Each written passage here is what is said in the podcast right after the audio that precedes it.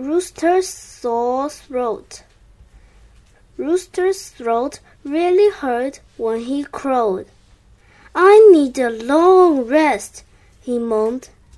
You know that's impossible, since there is no one else to crow early in the morning, said Farmer. Rooster went to bed. He felt awful. You look terrible, said Cow. My throat is sore, moaned Rooster, but there is no one else who can crow. I could crow for you tomorrow, suggested Cow. It would be fun. The next morning, Rooster stayed in bed. Cow climbed onto Rooster's fence at sunrise and mooed loudly. Farmer woke with a shudder. What is that awful noise? he wondered.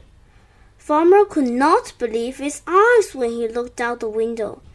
That's quite enough, Cow, he called. You're not a rooster.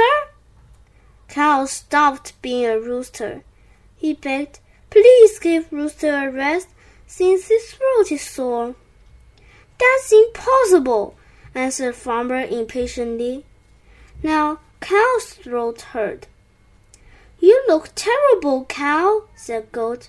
I crowed for Rooster this morning, groaned Cow, and now my throat hurts. I will crow tomorrow, said Goat. The next morning, Cow and Rooster stayed in bed. Goat climbed onto the fence at sunrise and bleated loudly. Farmer could not believe his eyes when he looked out the window and saw Goat. Get off that fence, you silly goat! he bellowed. Rooster needs a rest, begged Goat. That's impossible, answered Farmer angrily. The next morning, no one crowed at sunrise.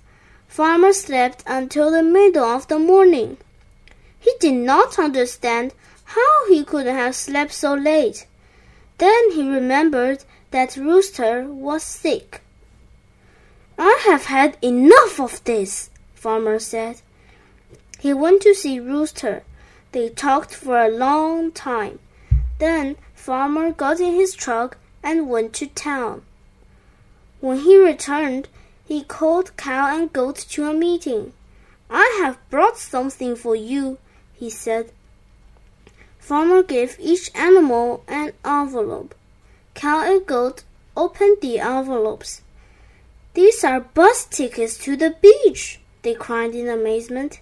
We don't understand. Rooster needs a vacation, said Farmer, and he won't go without you. If we go, there is no one else to crow, they exclaimed. There is now, smiled Farmer. He took an alarm clock out of his pocket and said, This rooster won't get a sore throat. The end.